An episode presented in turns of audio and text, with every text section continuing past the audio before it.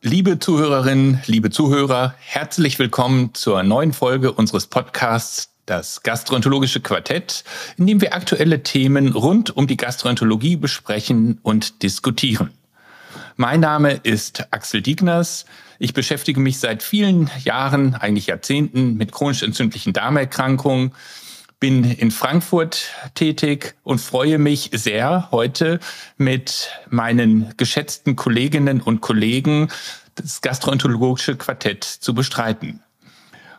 Ich sitze hier zusammen mit meiner Kollegin Frau Blumstein und meinem Kollegen Herrn Schreiber. Und wie die meisten von Ihnen wissen, laden wir ja zu jeder Folge einen Gast ein, der ein besonderer Experte auf einem jeweiligen Gebiet ist, das wir besonders vertiefen wollen. Unsere heutige Episode beschäftigt sich mit dem Thema nicht-invasives Monitoring der CED und unser heutiger Gast ist Ulf Hellwig aus Oldenburg. Hallo, auch von meiner Seite. Mein Name ist Irina Blumenstein. Ich leite die CED Hochschulambulanz der Universitätsklinik Frankfurt am Main und freue mich natürlich sehr, mit Herrn Schreiber und Herrn Dickners als feste Diskutantin beim Gastroquartett dabei zu sein. Ich bin Stefan Schreiber.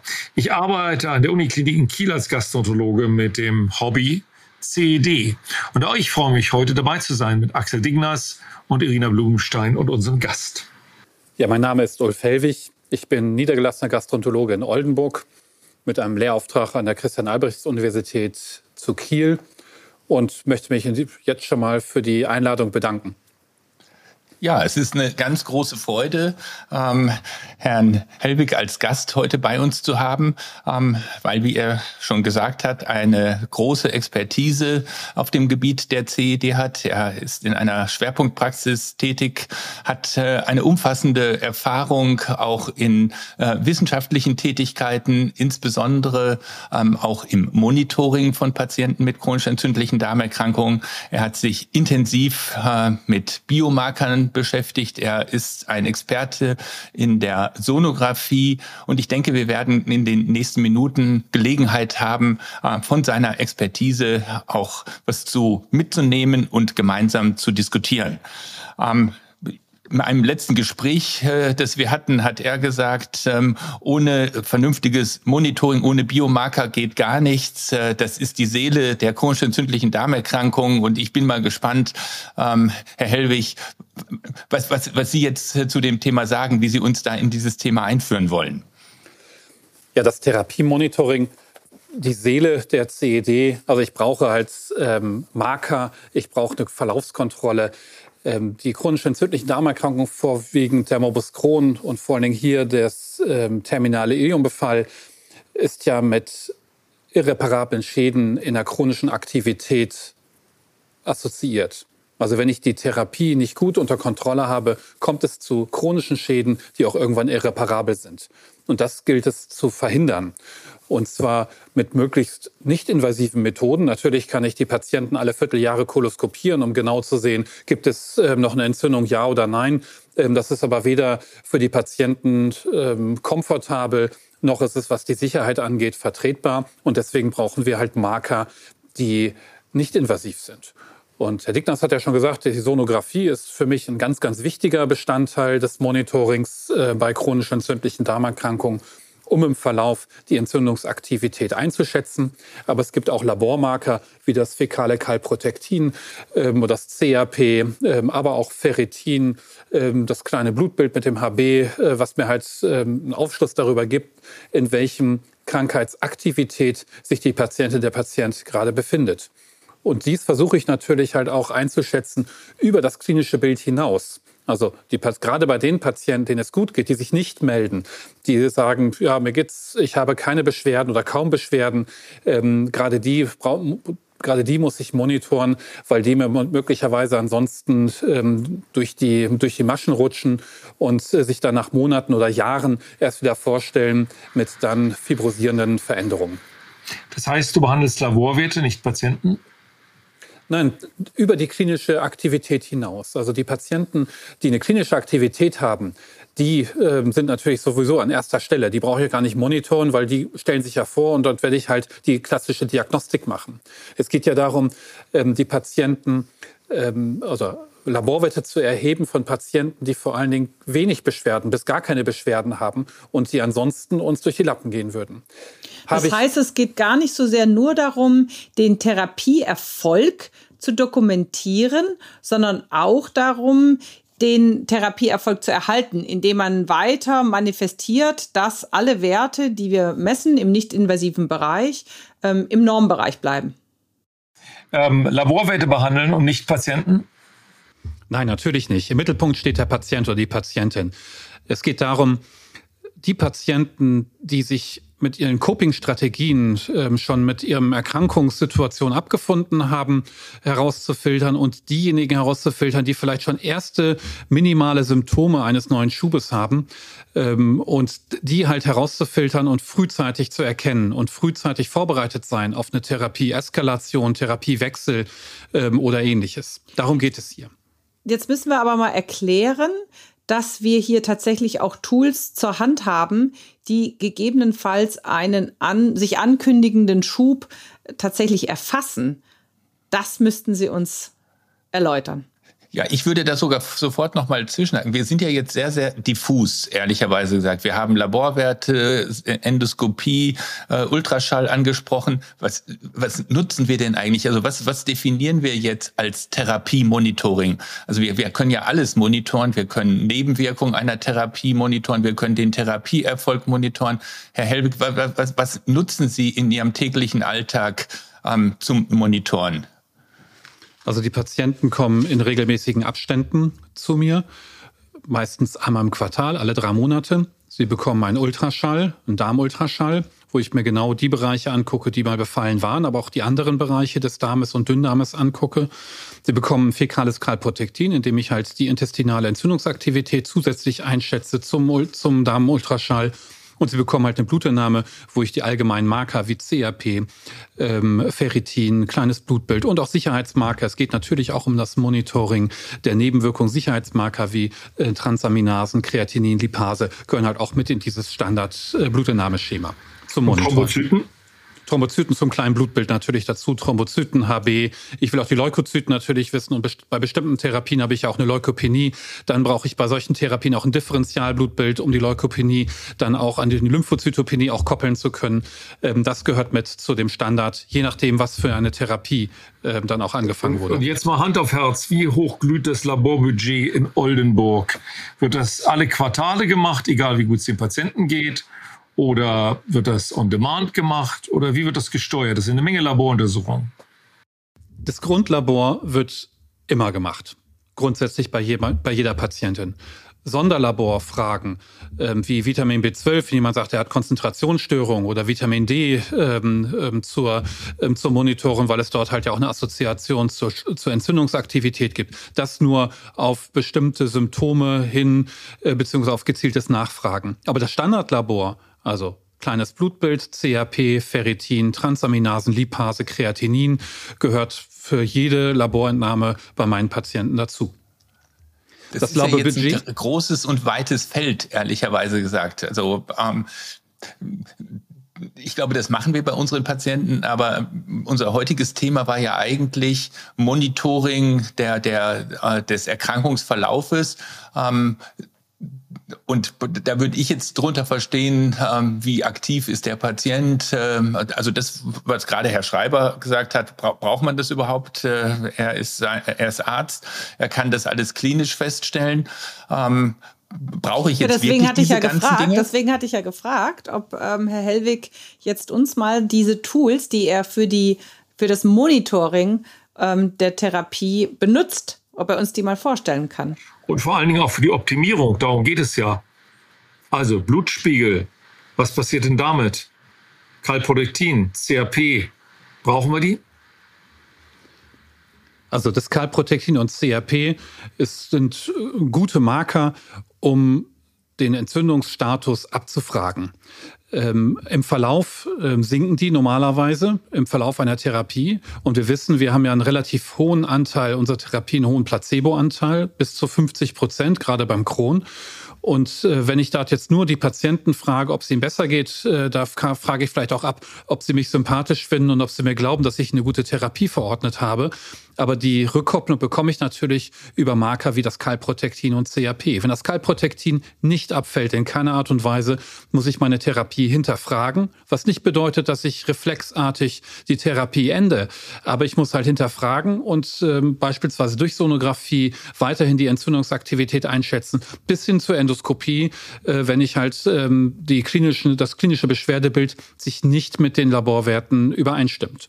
Ansonsten kann ich es halt sehr, sehr gut verwenden, gerade bei einer überlaufenden Situation in gastroenterologischen Praxen, um vor allen Dingen auch die Patienten zu trennen, die wirklich auch dringend im Verlauf eine Kontrolle, eine sonografische Kontrolle beispielsweise brauchen, auch zeitnah brauchen und diejenigen, die, ähm, von denen ich möglicherweise noch keine Kontrolle brauche. Also auch fürs Zeitmanagement, Patientenmanagement ist halt so ein Monitoring halt wichtig oder brauchbar. Jetzt höre ich ja raus, aus den vielen Dingen, die wir am Anfang hatten, diffus, sind wir jetzt bei CRP, Calprotectin. Ähm, noch mehr von, von den Laborwerten. Und die, die nächste Frage, die ja gleich in die gleiche Richtung geht. Ähm, jetzt kommen in Oldenburg die Patienten äh, alle drei Monate, mache ich es alle drei Monate. In äh, Kiel kommen sie einmal im Monat, mache ich es einmal im Monat. In Frankfurt äh, kommen sie nur alle sechs Monate. Ist es dann verkehrt? Also wie, wie ist der Rhythmus, den ich brauche, um meine Patienten zu monitoren? Also der Rhythmus mit dem Vierteljahr ist für diejenigen Patienten, die in Remission sind. So handhaben wir es. Für diejenigen Patienten, die einen akuten Schub so eine neue Therapieeinstellung bekommen haben, es ist natürlich davon abhängig, ähm, was, wie, wie schwer die Aktivität war. Muss ich mit Komplikationen rechnen? Gab es Fisteln? Muss ich mit Abszessen während der Therapie rechnen? Die muss ich teilweise auch jede Woche sehen. Also gerade wenn Patienten mit einem Subilius sich vorstellen und äh, ich die halt, äh, sie halt selber nicht unbedingt in die Klinik wollen oder aus der Klinik noch entlassen werden mit Beschwerden, muss ich sie teilweise auch täglich angucken. Also so ein Rhythmus zu sagen, mir reicht für Patienten alle halbe Jahre oder alle Vierteljahre aus, der lässt sich nicht pauschal äh, beurteilen. Das lässt sich nur für die Remissionspatienten beurteilen. Für diejenigen nach dem Schub brauche ich eine ganz individuelle Betreuung. Aber, dann Aber wie reagierst du? Jetzt noch du hast jetzt einen kurz. Patienten unter Anti-TNF-Therapie. Das CRP ist schön gefallen, aber nicht richtig. Und jetzt hält es sich da irgendwo bei 12. Mhm. Ähm, drehst du das TNF gleich hoch oder endoskopierst den oder wiederholst die Untersuchung oder also wir müssen uns natürlich äh, davor scheuen, reflexartig ähm, auf Laborwerte zu reagieren und Therapien anzupassen. Es zählt das Gesamtbild.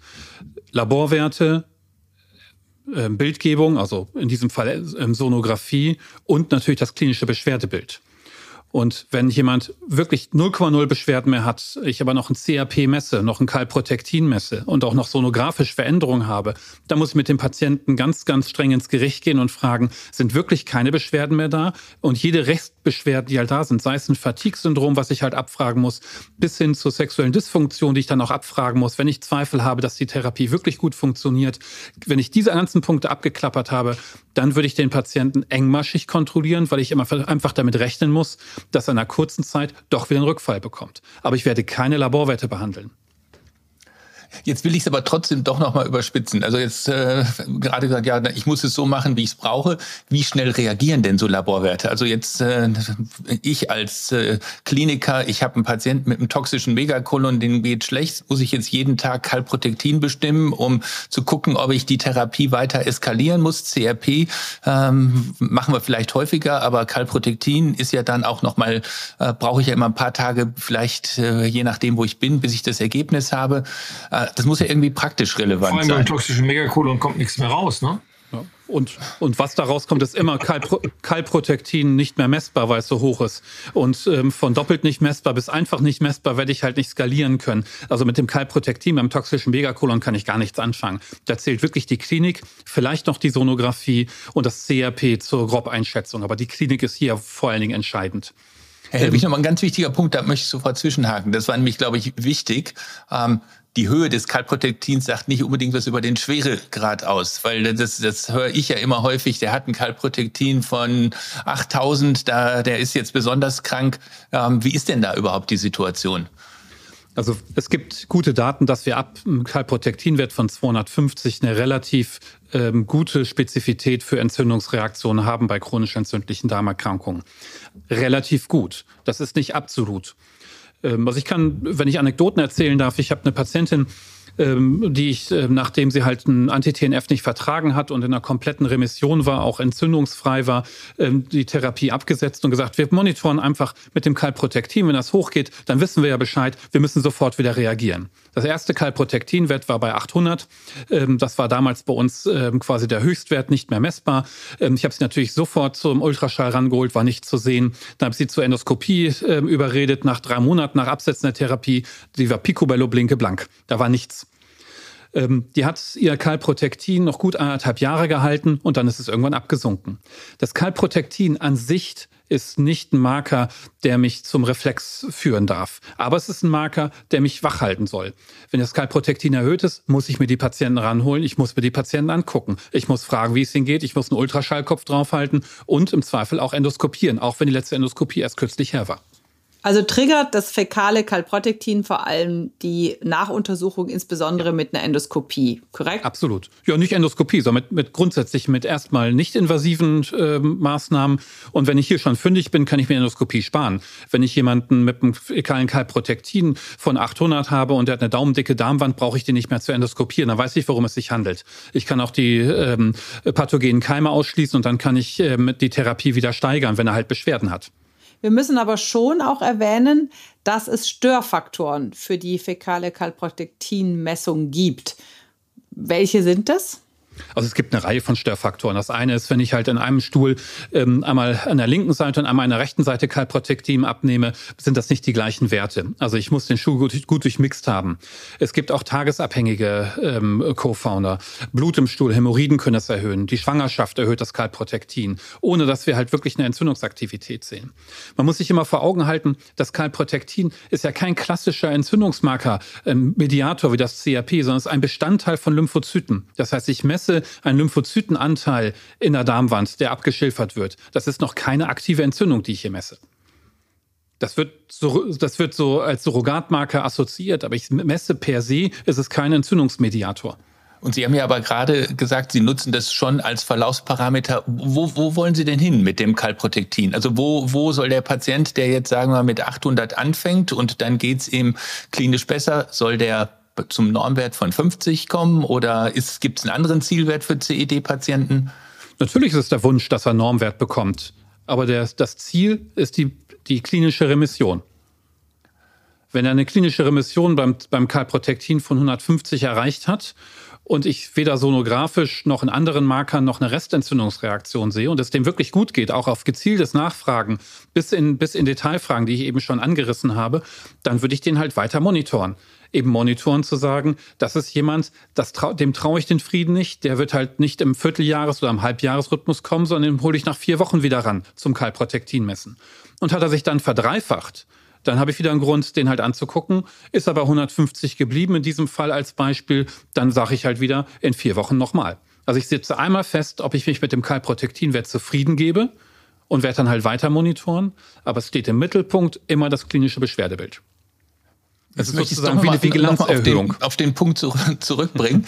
ähm, jetzt haben Sie gerade gesagt, wir machen das klinisch fest. Jetzt hat der Patient eine klinische Remission und wir wissen ja, dass die manchmal nicht mit der Mukoseaktivität, gerade auch mal beim Crohn, äh, korreliert. Also ähm, er ist klinisch total beschwerdefrei, er hat ein CRP von 400. Ist es dann gut oder äh, Sono ist auch nichts? Muss der dann endoskopiert werden und äh, muss ich dem nachgehen oder kann ich sagen, der ist jetzt klinisch gut, der ist sonografisch gut, ich lasse meine Therapie so und eskaliere nicht? Also beim CRP von 400 schicke ich ihn zu, zu, zu Ihnen in die Klinik. Aber beim Kalprotektin von 400 würde ich halt äh, durchaus ähm, nochmal innehalten. Ähm, aber ich muss ihn halt untersuchen. Sehe ich Restentzündungsreaktionen? Also ich habe, äh, sehe ich beispielsweise weiterhin eine Elitis terminalis, dann muss ich mit dem Patienten besprechen. Das ist eine progressive Erkrankung. Wir müssen annehmen, dass in einigen Jahren ähm, der unkontrollierten oder mäßig kontrollierten Therapie es irgendwann äh, zu Strukturen kommt. Und ich muss mit dem Patienten gemeinsam entscheiden, ob wir bei klinischer, kompletter Beschwerdefreiheit die Therapie dennoch steigern, um den Darm zu schützen, oder ob wir bei der Therapie bleiben und weiter kontrollieren. Das ist ein Thema, was ich mit jedem Patienten, mit jedem Patienten einzeln individuell besprechen muss. Die Marker sind Vigilanzerhöhung. Wenn jemand einen hohen Marker hat, muss ich den sehen. Zeitnah. Und Gibt es bessere Marker? Jetzt haben wir schon mehrere Nachteile gesagt. Störfaktoren haben wir angesprochen. Gibt es irgendwie, also die, die Kinderärzte sind ja häufig klüger als die erwachsenen Gastroenterologen, die bestimmen Lactoferin. Äh, ist das besser? Also die, es gibt ja noch mehrere Stuhlmarker ähm, und ähm, es hat das Calprotectin, also das Lactoferin, gibt es das SM100. Ähm, es gibt ähm, neutrophilen Anteile, die ich im Stuhl messen kann. Es gibt mehrere ähm, Stuhlmarker, ähm, die auch verfügbar sind. Das Calprotectin hat sich aufgrund einer guten Datenlage einfach durchgesetzt. Ähm, viele Studien wurden mit Calprotectin gemacht. Deswegen ist das sozusagen der Blockbuster unter den Stuhlmarkern. Aber es gibt eine Reihe anderer Stuhlmarker und es gibt auch gute Daten dazu, dass andere Stuhlmarker vielleicht auch sensibler sind, gerade was den Dünndarmbefall angeht. Ähm, andere Marker wie Lactoferrin, aber auch S100 vielleicht sensibler sind im Dünndarmbefall als das Calprotectin. Das aber ist war das Calprotectin nicht einfach mal gedacht, dazu Endoskopien zu sparen? Ja, das ist ein guter Punkt. Dann kann ich tatsächlich, ja. kann ich tatsächlich Überwachungen nach regulären Intervallen, ähm, zum Beispiel postoperativ, im postoperativen Setting mir ja doch dann sparen, oder brauche ich das nicht mehr zu machen? Das sieht zumindest immer wieder aus ja. den skandinavischen Ländern, dass ja. dort einfach auch gespart wird, Endoskopien gespart werden. Wenige Endoskopien, mehr Kalprotitin messen. Das geht bei dir genau andersrum. Nein, nein. Wenn jemand niedriges Kalprotektin hat ähm, und keine Beschwerden hat, sehe ich keine Indikation zur Koloskopie, außer der Surveillance-Koloskopie bei der Colitis ulcerosa. Die klammern wir mal aus. Aber ich brauche eine Verlaufskoloskopie, brauche ich nicht, ähm, auch gar nicht dran zu denken, wenn es dem Patienten gut geht und der niedriges Kalprotektin hat. Wenn er dazu noch sonografisch keine Auffälligkeiten hat, werde ich die Endoskopie sparen. Da stimme ich den Skandinaviern zu. Auch nicht im postoperativen Setting, zum Beispiel nach Iliozekalresektion?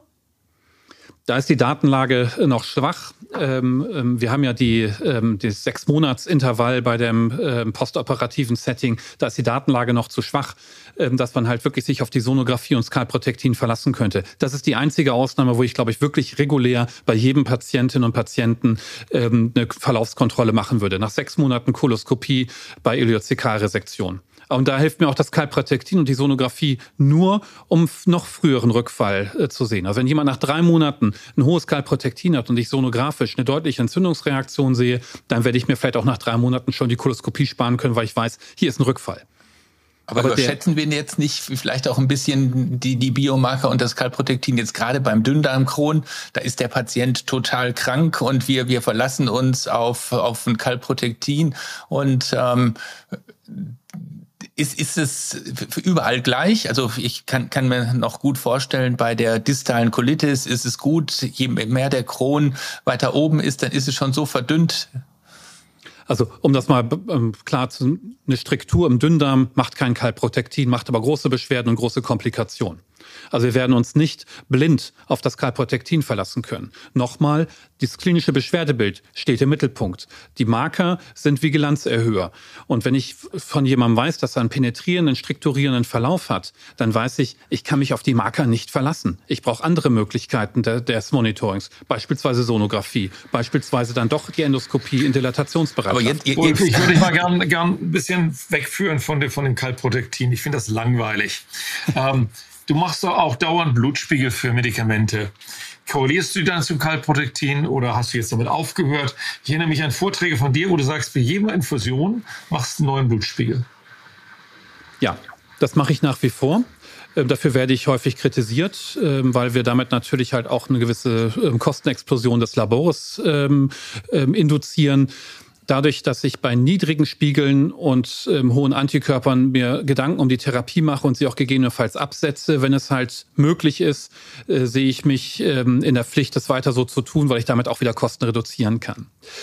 Die Spiegel, die Blutspiegel brauche ich ähnlich wie das Kalprotektin zum Einschätzen, muss ich hier meine Vigilanz erhöhen, ja oder nein? Hat jemand einen niedrigen Medikamentenspiegel?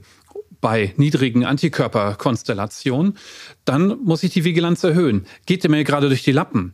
Ähm, ich mag nur an die Löwener Kohorte erinnern, die ähm, ähm, die Taxit-Studie gezeigt haben, wo Patienten seit Jahren in Remission, bei denen ähm, in der Ambulanz infundiert werden und kaum macht man eine Studie und misst wirklich die Remission, sieht man auf einmal nur 70 Prozent der Patienten sind in Remission, obwohl alle regelmäßig ihre Infusion bekommen. Da erhöhe ich die Vigilanz mit, der, mit den Spiegeln. Wenn jemand also niedrigen Spiegel hat, hole ich den ran. genauer an, das habe ich ja die ganze Absolut. Zeit schon Verdacht, wenn die Laborwerte ungewöhnlich sind und sonst schaust du nicht so genau hin.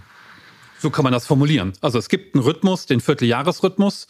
Ähm, und wenn jemand normale Laborwerte hat, bleibt es beim Vierteljahresrhythmus. Hat jemand niedrigen ähm, Teilspiegel und hohes Kalprotektin, hole ich mir den ran. Und zwar in der nächsten Woche.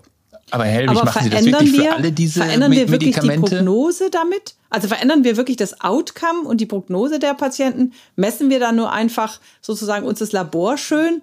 Oder geht es den Patienten langfristig unter so einem Therapiemanagement, sage ich jetzt mal auf Sicht und optimiert, wirklich besser?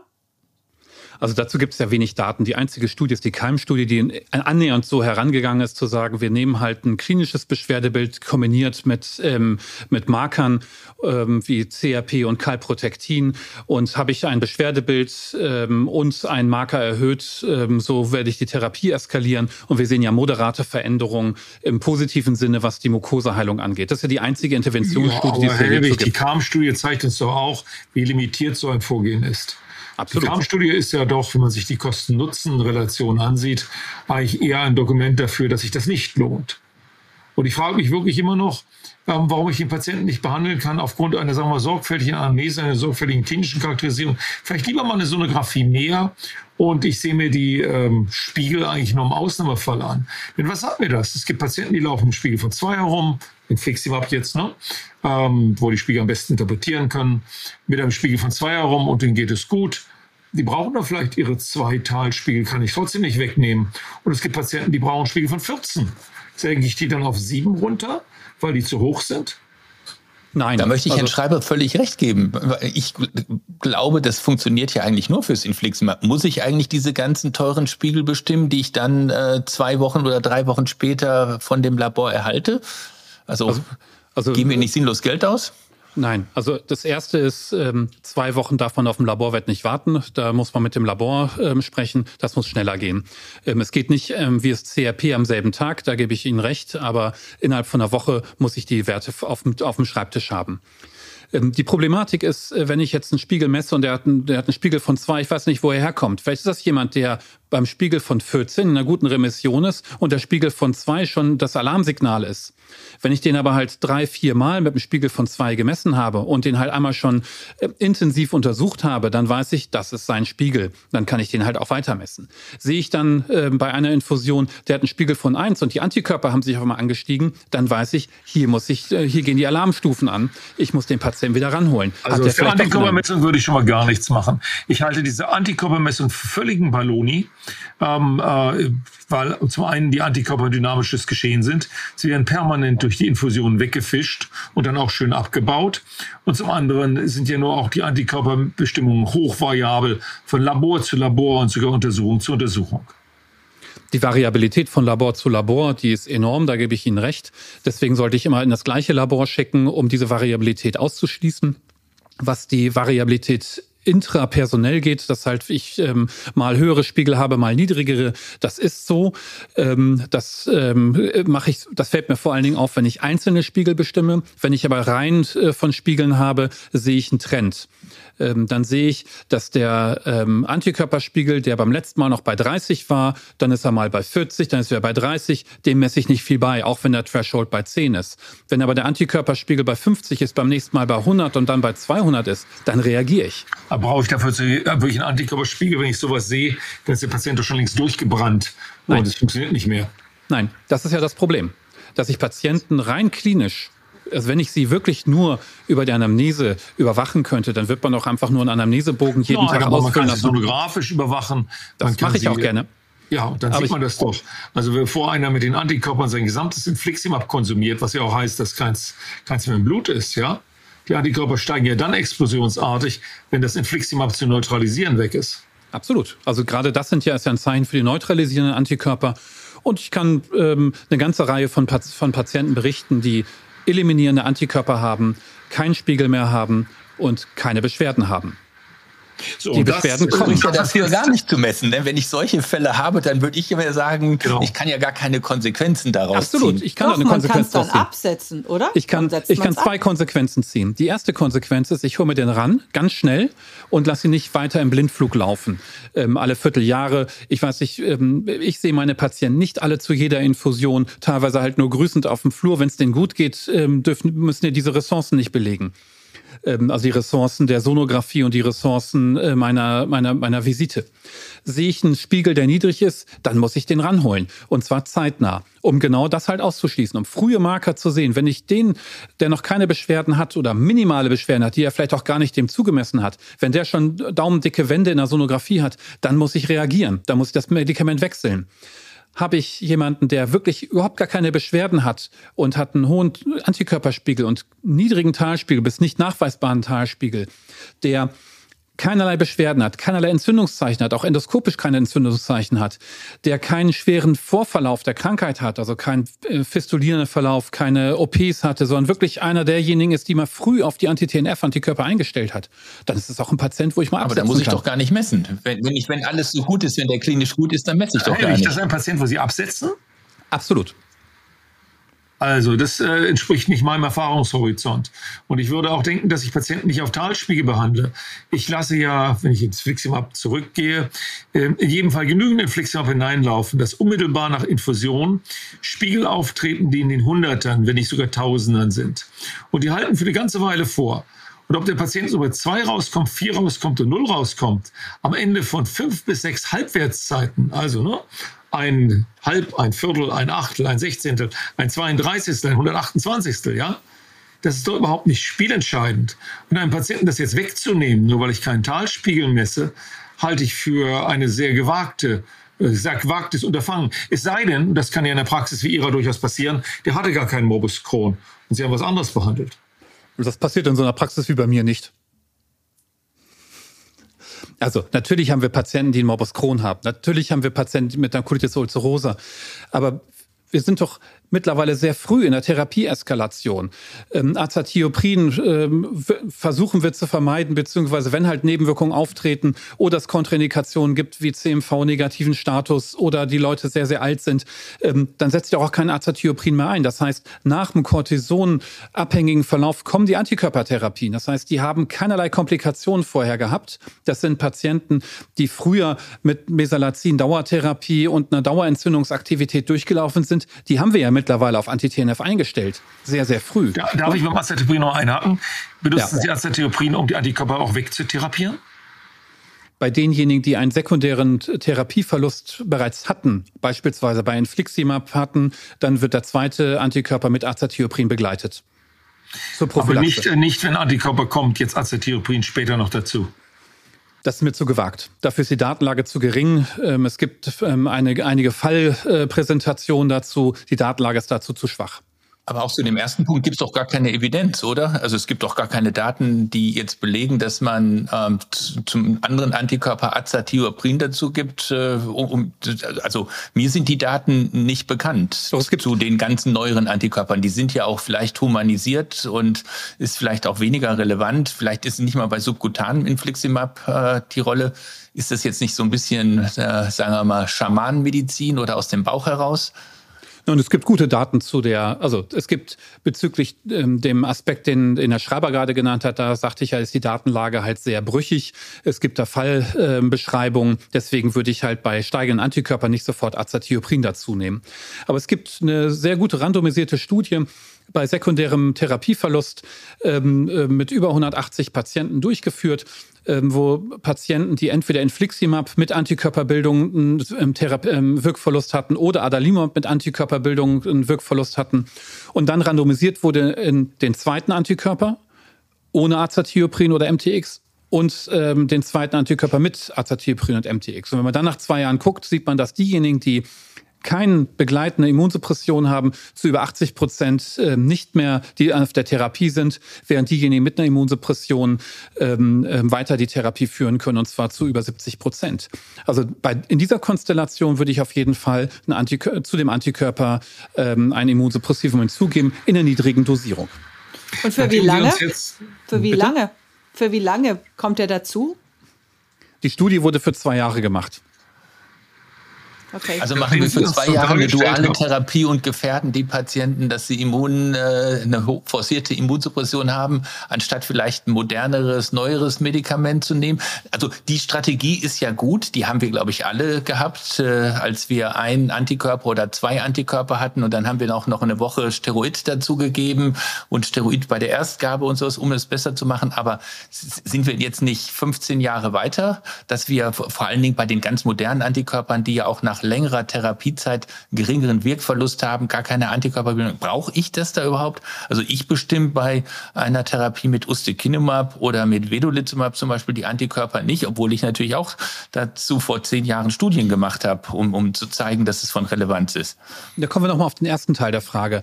Ähm kann ich nicht einfach einen anderen Antikörper nehmen. Das hängt natürlich davon ab, was für einen Patienten ich vor mir habe. Habe ich jemanden mit einem schweren Dünndarmbefall, bei dem Infliximab ähm, zum, äh, zur Remission geführt hat, nun aber einen Rückfall bekommt aufgrund sekundärem Wirkverlust, dann werde ich einen Teufel tun und ein anderes Wirkprinzip anwenden, dann werde ich bei Anti-TNF bleiben.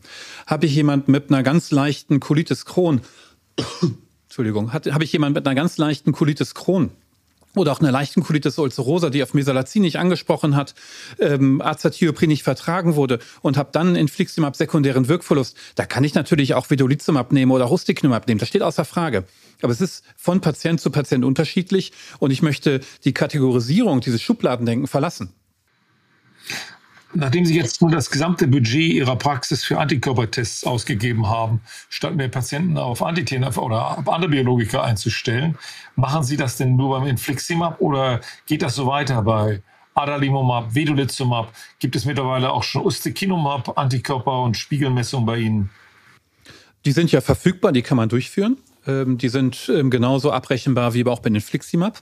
Die Datenlage, ähm, gerade was den sekundären Wirkverlust angeht, ist halt deutlich geringer.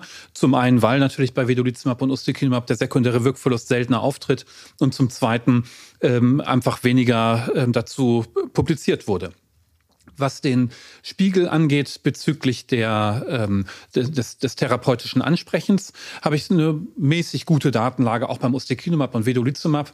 Und ich kann es vor allen Dingen dann anwenden, wenn ich äh, überlege, die Therapie zu intensivieren.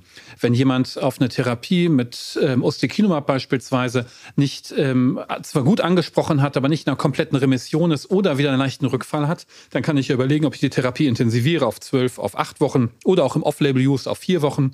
Das mache ich nicht, wenn ich einen sehr, sehr guten Spiegel habe. Wenn ich im zwölf Wochen Rhythmus einen ausreichenden Spiegel habe, also einen Spiegel von fünf habe bei Ustekinumab, dann brauche ich nicht also über eine Intensivierung das heißt nachdenken. bei den anderen Antikörpern auch immer Spiegelbestimmung?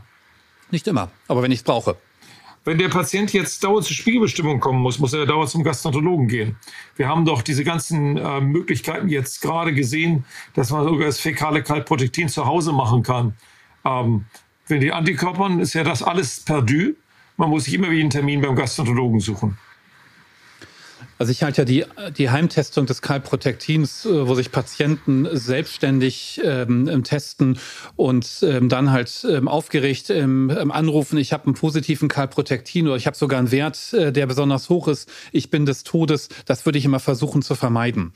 Also ich finde, natürlich muss man halt möglichst viel ähm, der Selbstverantwortung den Patienten überlassen, aber bei, bei der Laborwertbestimmung bin ich trotzdem noch ganz konservativ, das möchte ich in meiner Hand behalten.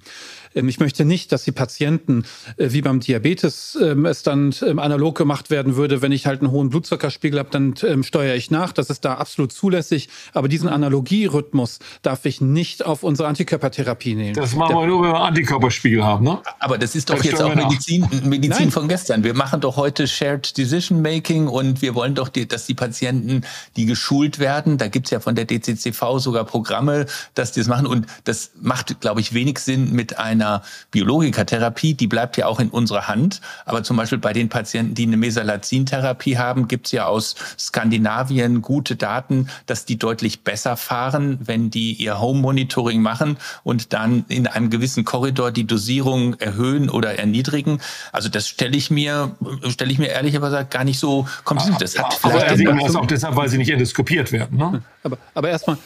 Das, ist ja, eine, das ist ja eine Spezialität, äh, würde ich sagen. Aber das ist eine wichtige Verquickung, dass wir sagen, die Patientinnen und Patienten messen bestimmte Werte zu Hause unter Umständen, aber dann muss es auch eine Konsequenz haben, ohne dass wir Gastroenterologen einspringen müssen, weil diese unmittelbare Rückkopplung, das ist unrealistisch, wie übrigens ähm, äh, auch ein, ein sehr, sehr engmaschiges, äh, ständiges Spiegelmessen wahrscheinlich am Ende des Tages in vielen Settings, die nicht ganz so perfekt aus, au, aufgestellt sind. Ich sage das deswegen, weil ähm, Hörerinnen und Hörer, die uns zuhören, sollen jetzt auch nicht enttäuscht sein, wenn das nicht so ganz perfekt äh, getaktet durchgeführt werden kann in ihrer Praxis. Machen sich keine Sorgen. Ähm, das, äh, was Herr Hellwig in, in manchen Teilen äh, vorgestellt hat, ist einfach auch eine, eine perfekt gemonitorte Therapie. Frau, Frau Blumenstein, was die Hörerinnen und Hörer machen werden, ist doch ganz klar. Die werden sagen, die Biologiker sind so kompliziert, wir nehmen lieber orale Therapien. Die kommen doch jetzt. Für die Colitis ulcerosa haben wir sie schon dann lass uns doch oral anfangen, bevor wir Biologika loslegen. Und diese Reaktion jetzt unabhängig von den vielen Antikörperspiegeln ist ja durchaus eine, die tatsächlich gemacht wird, weil es eben dann doch nicht der Kontrollen bedarf, die Herr Hellwig gerade dargestellt hat. Aber kommen, kommen wir noch mal zurück zu dem Argument, äh, was Herr Glieders gerade sagte. Ich messe fäkales Kalprotektin zu Hause und dann adjustiere ich meine Therapie daran. Das ist ja genau das, was wir nicht wollen. Wir wollen nicht die Laborwerte behandeln, wir wollen die klinische Beschwerdesymptomatik behandeln. Wir wollen die Patienten behandeln. Ich will denen nicht ein Tool in die Hand geben, wo sie nachadjustieren, äh, weil es dazu gar keine Daten gibt. Das Mesalazin rauf und runter zu, zu adjustieren bei einer, bei einer Colitis ulcerosa halte ich für äh, nicht Calprotectin gebunden. Das ist immer klinisch gebunden. Die will ich sehen, die Patienten. Mit denen will ich diskutieren. Shared Decision, aber nicht alleine bei den Patienten. Ich, ich und glaub, wenn ich dann an die Biologikatherapien oder jetzt auch Small Molecules denke und ich dann halt das weiterdenke, das, was Sie gerade sagten, die Patienten messen zu Hause Kalprotektin und werfen sich dann halt ähm, eine Tablette des Jakinase-Inhibitors mehr ein oder äh, spritzen dann halt statt, zwei wöchentlich wöchentlich, weil sie sagen, Shared Decision habe hab noch immer ich zu entscheiden, dann haben wir ein Problem. Das will ich verhindern. Aber ich glaube, wir haben eher ein Problem, äh, wenn wir, wir haben ja schlechte Ergebnisse. Wir sehen ja, dass wir einen großen Teil der Patienten operieren müssen, dass immer noch ein großer Teil der Patienten kollektomiert werden. Und es gibt eben ähm, sehr viele Patienten, die können nicht alle nach Oldenburg kommen und jede Woche äh, alle Spiegel bekommen, sondern die werden überall gesehen und für die müssen wir ja ein Konzept haben und deshalb hat man ja in der äh, Diabetologie, in der Hypertoniebehandlung oder auch in der rheumatoiden Arthritis Treat-to-Target-Konzepte und ein, ein Target ähm, kann ja aus meiner Sicht schon ein Kalprotein, kann von mir aus auch ein, ein Talspiegel sein von irgendeinem Medikament. Äh, das glaube ich nicht, dass das kommen wird, ehrlicherweise. Das ist, also ich bin von dem Tree-to-Target-Konzept äh, nicht komplett überzeugt, solange das Target nicht das klinische Beschwerdebild ist. Ich glaube, Alles das Tree-to-Target-Konzept sollten wir für eine weitere Folge nochmal aufsparen. Ich bin davon auch nicht Konzept, ich glaube, äh, überzeugt. Ich glaube, Tree-to-Target war gestern, heute haben wir Disease Control, aber das lassen Sie uns nochmal über die Endpunkte separat äh, reden. Da bin ich völlig einmal, Monitoring ist das moderne Thema, nicht mehr Tree-to-Target. Therapiekontrolle über Monitoring. Deswegen sitzen wir hier zusammen. Na, da, dann war das, glaube ich, ein schönes Schlusswort. Da haben wir, glaube ich, kontroverse Meinungen, weil ähm, ich sehe die, die, die genussvollen ähm, Gastroenterologen, die froh sind, äh, dass sie viele Laborwerte machen müssen, nicht auf den Patienten gucken, dem es dann weiterhin nicht so gut geht, wie es ihm nein, gehen nein, könnte. Nein, nein. Aber Völlig. wir haben ja neue Therapien, die wir dann einsetzen können. Aber ich muss ihn trotzdem monitoren. Und das Monitoren ist nicht der Ersatz, die Patienten zu sehen, sondern die Sensibilität, die Patienten zu sehen, zu erhöhen. Dafür ist das Monitoring da. Also der Mensch steht im Mittelpunkt. Ja, Absolut. das ist vielleicht das Schlussmotto unserer Folge für den heutigen Tag. Das ist eine wunderbare Zusammenfassung unserer heutigen Diskussion gewesen. Der Mensch steht im Mittelpunkt unserer Patient, unsere Patientin stehen im Mittelpunkt für uns in unserem klinischen Alltag.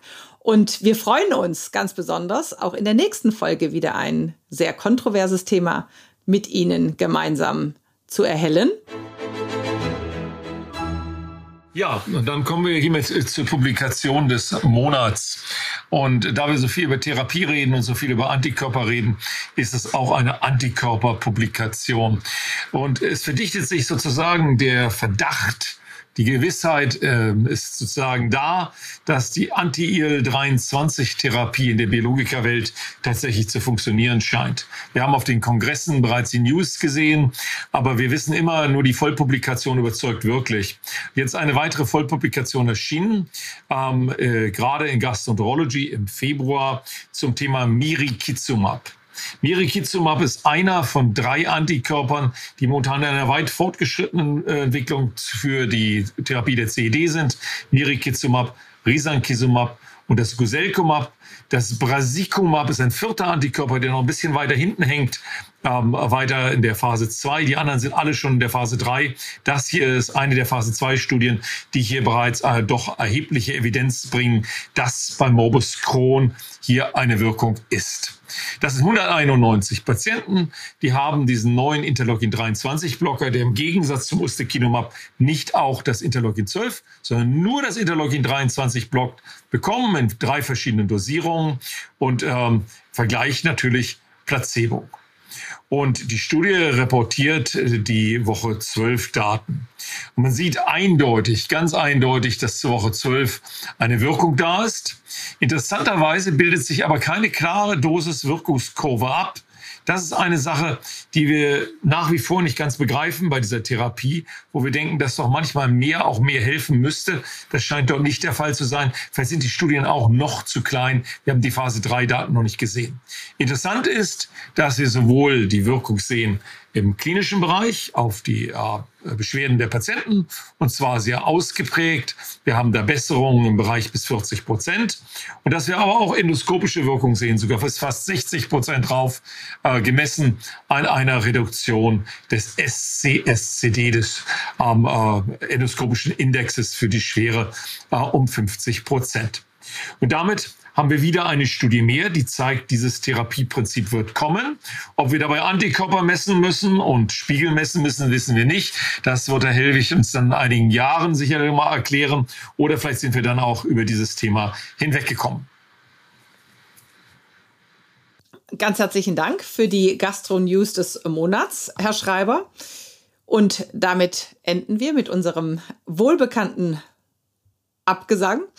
Leicht sieht ein jeder, der nicht blind, wie krank wir trotz der Ärzte sind. Und ein Grund ist, logisch, gastroenterologisch.